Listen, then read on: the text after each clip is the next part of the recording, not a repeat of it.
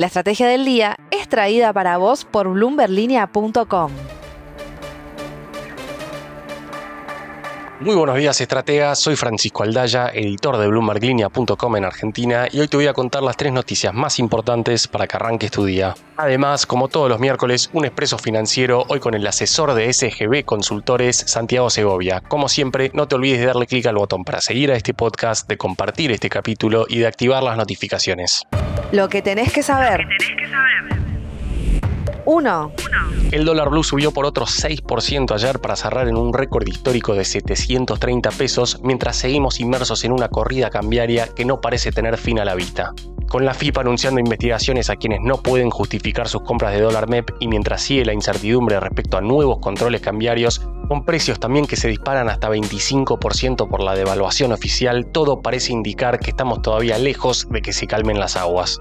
Siempre volvemos a la misma comparación. Desde que asumió Alberto Fernández, la inflación fue de 565% hasta julio, mientras que el blue subió 943% hasta agosto. ¿Está caro? No parece importar cuando hay pánico. Mientras tanto, en Bloomberg Línea pudimos averiguar que Massa viajará la semana que viene a Washington para intentar ponerle fecha a los desembolsos del fondo. 2.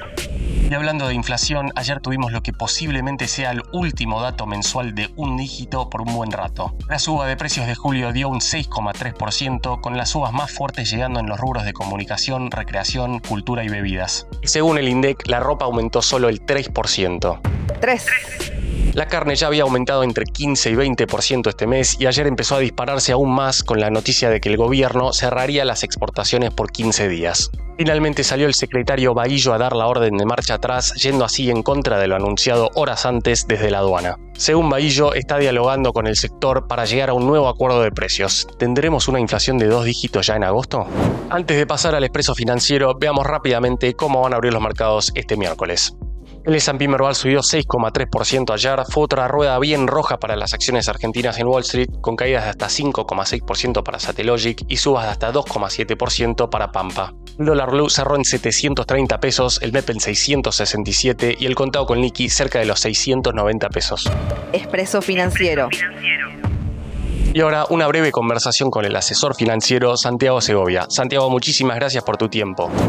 Mi primera pregunta es cuál es tu lectura de cómo cae Javier Milei en el mercado argentino. Otra de las medidas que, trae más dudas que certezas es la, la que plantea vía blanqueo de dólares.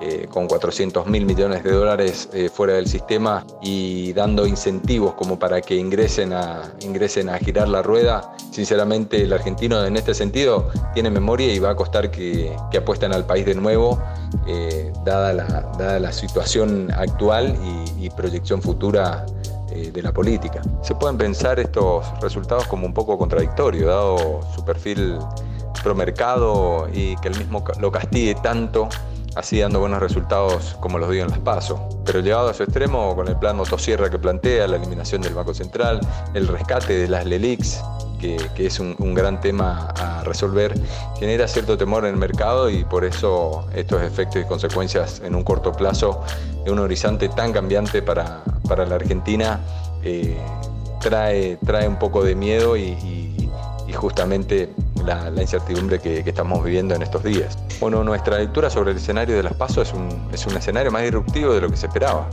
Jugó al factor sorpresa con, con, buenos resultados para la libertad avanza y trajo mucha más incertidumbre y volatilidad esperada.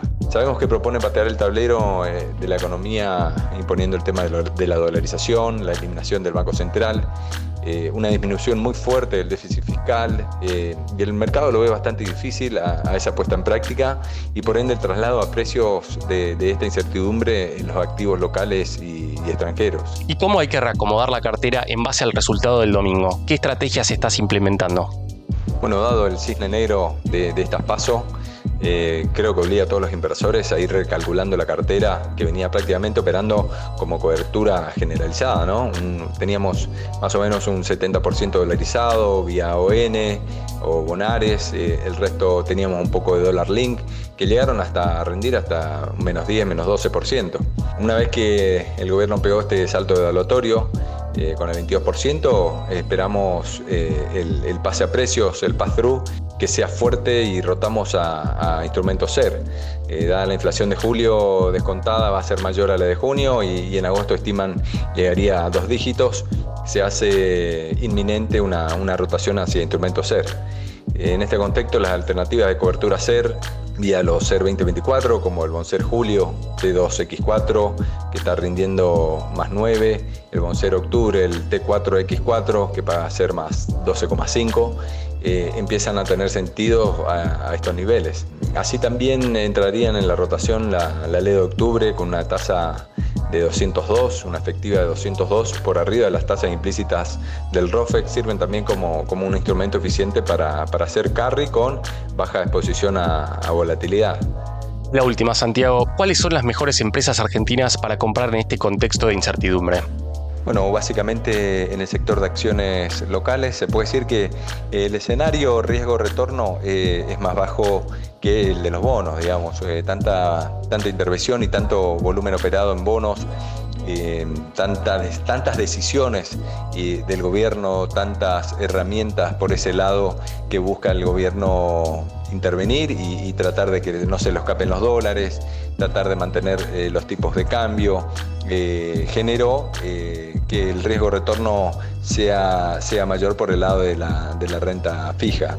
Eh, pero hablando de las acciones, básicamente podemos decir que las industriales, eh, a, nuestro entender, están un poquito caras, ¿sí? Mirgor, Aluar, Loma Negra, eh, están por ahí un poquito caras y se tuvieron muy buen desempeño en lo que va del año.